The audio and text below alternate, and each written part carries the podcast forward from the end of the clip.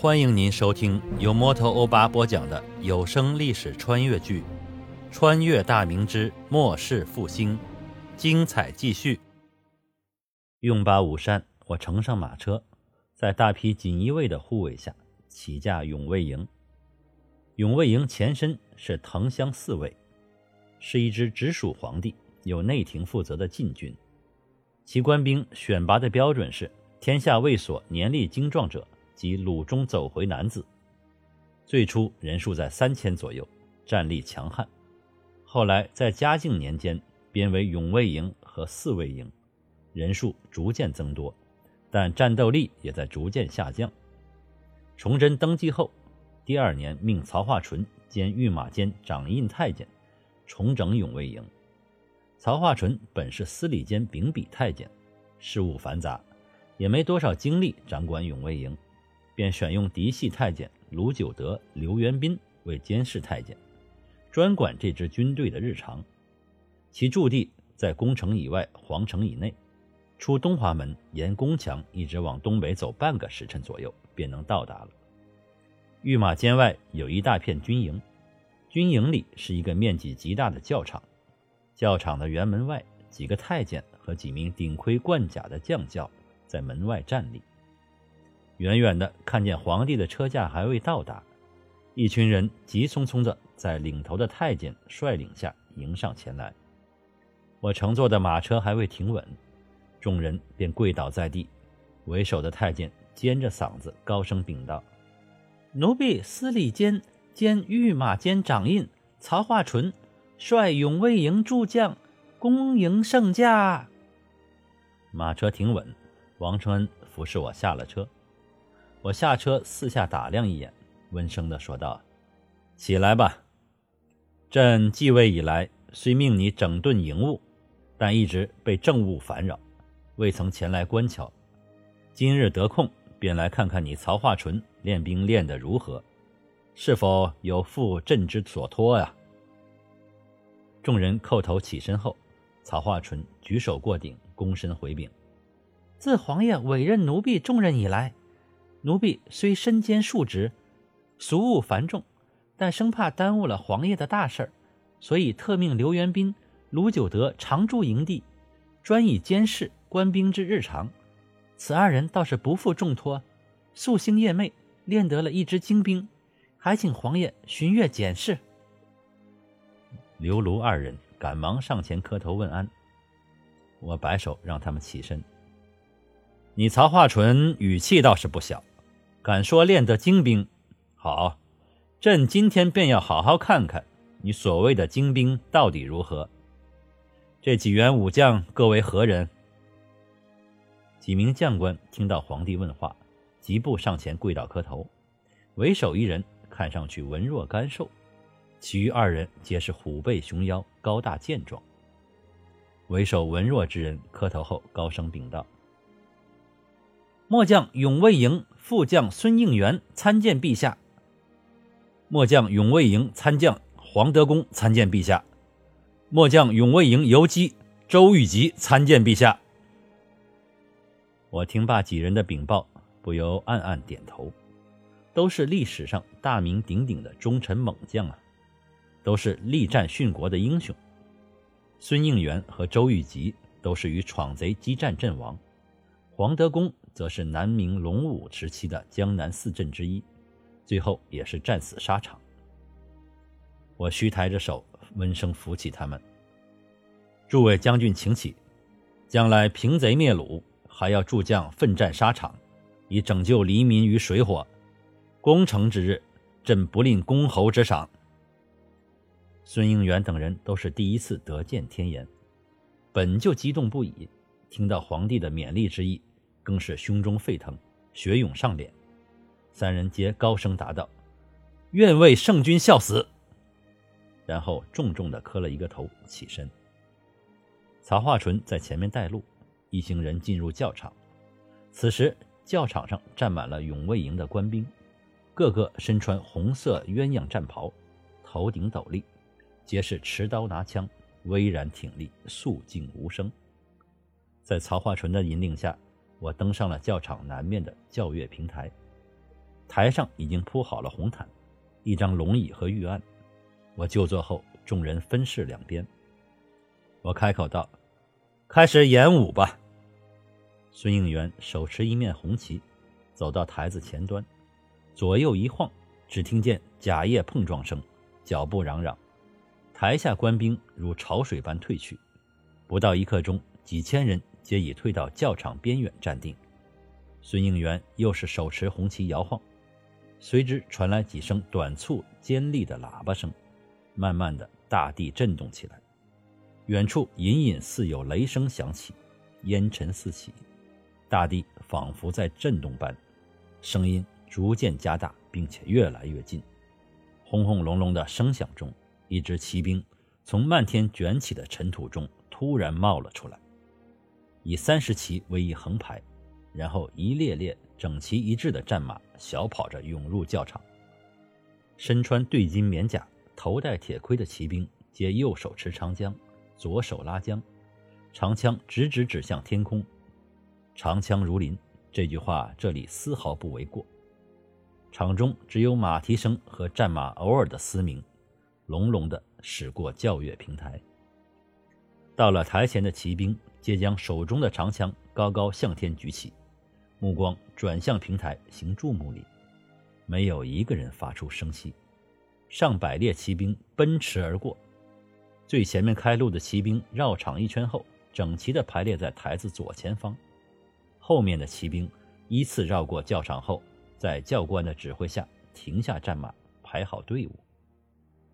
我前世今生都是头一次见过如此大规模的武装骑兵。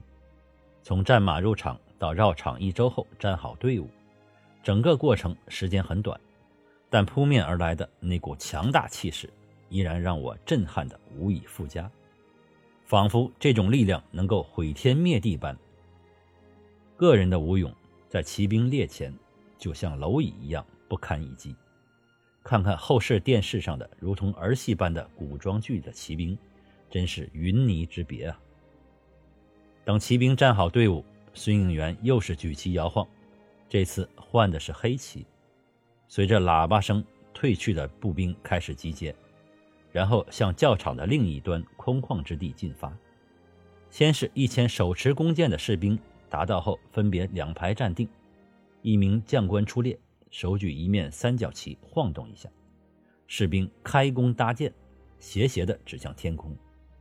喇叭声吹了个短音，嗡的一声，一千枚长箭射向前方的上空，经过短暂的飞行后，掉头急速下坠。前方约一百步的空地上，就像突然长出了一片庄稼一样，布满了箭雨。弓箭手射完十箭后，迅速收弓，转身后退。两千五百名长枪手分成数排，踏着鼓点走来。站定后，长枪手紧紧挨着，阵型十分紧凑。前排把枪探出，后面一排把枪架在前排肩膀上。教官一声令下，长枪手们齐声大喝：“呼！”刺出手中一丈多的长枪，枪头寒光闪闪，锋利无比。好像能把前方所有物体刺穿，两边各有五百刀盾手上前护住两翼，防备敌人侧击。随后，在将官的指挥下，长枪兵、钝刀兵队伍收拢，步伐整齐地来到教场中央，与骑兵相隔不远，站好队伍，演兵就此结束。我暗自赞许，大明的军队也并非都是遇强则溃的孱弱之师啊。强将手下无弱兵，历史上的名人果然是盛名之下无虚事。这几个太监和这几个将军没有辜负皇帝的所托，果然是练得一支强兵。曹化淳来到我近前，小声的请示：“皇爷，您要不要给官兵训示讲演几句？”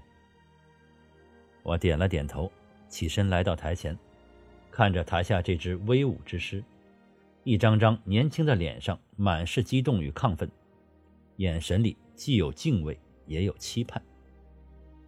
我开口大声喊道：“永卫营的将士们，你们辛苦了！”台下的骑兵、马兵与步兵们齐齐单膝跪地，齐声道：“参见圣上！”我摆手让他们起身，孙应元等众将赶紧示意大家起来。等官兵们再次站好，我继续扬声说道：“你们是朕的亲军，是大明一支能征善战的勇武之师。你们来自大明的各个地方，有的是辽东，有的是宣大，有的是陕西，有的是河南，还有其他一些地方。现在的大明内有流寇肆虐，外有建虏逞凶，你们中的一些人，或是亲人被害。”家破人亡，或是家园被毁，家人流离失所，你们本来安定的生活被战火毁灭，这一切都是谁造成的？是流寇和贱奴，是他们杀了你们的父母、兄弟姐妹，是他们毁了你已经要收获的田地，所以只有剿灭流贼和贱奴，你们以及大明百姓才能过上安稳的好日子。望你们加紧操练，不久的将来，朕会派你们出京，去替朕扫平天下不法之徒，去替你们的亲属报仇雪恨。台下的官兵静静的听着，没有出现后世的电视剧里那样的群情激昂、口号震天的场景，这点让我略有尴尬。我知道自己没有经历过这种大场面，口才也很一般。只能尽力的表达自己的所思所想。朕在这里向你们许诺：凡英勇杀敌阵亡者，烧埋银一百两，永业田二十亩给其家人，永免赋税；伤残者给银五十两，永业田十亩，永免赋税。当地官府每逢年过节要着人上门探望慰问，朕要在京城择地建忠烈祠。为国牺牲者，皆进入祠享受祭拜。大明不亡，香火不断。朕回宫后便下旨颁发天下。朕不能让忠贞之士流血又流泪。朕对天发誓，绝不食言。说到后面，我自己也有些激动起来，语气变得慷慨激昂。在这个钱银极度匮乏的时代，贫苦人家。一年也见不到几两银子，平民百姓一家四口人，一年有十几两银子就算殷实人家。皇上能拿出这么多银子赏赐，并且还有世代永免赋税的田地。台下的很多官兵都是孤儿，父母兄弟都死于战乱中。那时的人最怕死了不能安葬，没有人祭祀。现在皇帝亲口说建祠祭拜，年年香火不断。那就不怕成为孤魂野鬼了，自己这条贱命能卖给皇上，值了。台下前排的官兵因为离皇帝近，所以字字入耳。我话音刚落，前排的官兵纷纷双膝跪倒，有人面红耳赤，有人痛哭流涕，有人嘶声大喊。随着我的话被所有官兵所知，台下已经没有站立的士兵。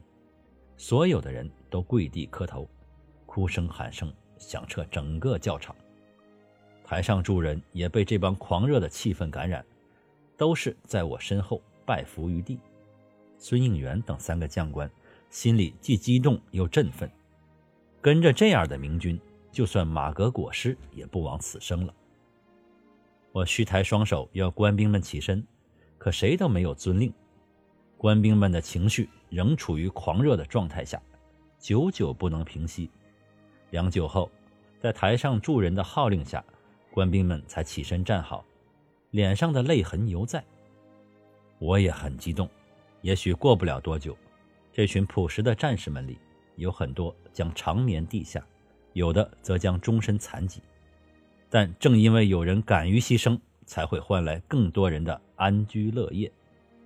想到这里，我的眼眶微微湿润，心绪激动下，生怕开口会哽咽，索性躬身拱手，朝台下的官兵深深施了一礼。官兵们都惊呆了，反应过来后，又是拜伏在地。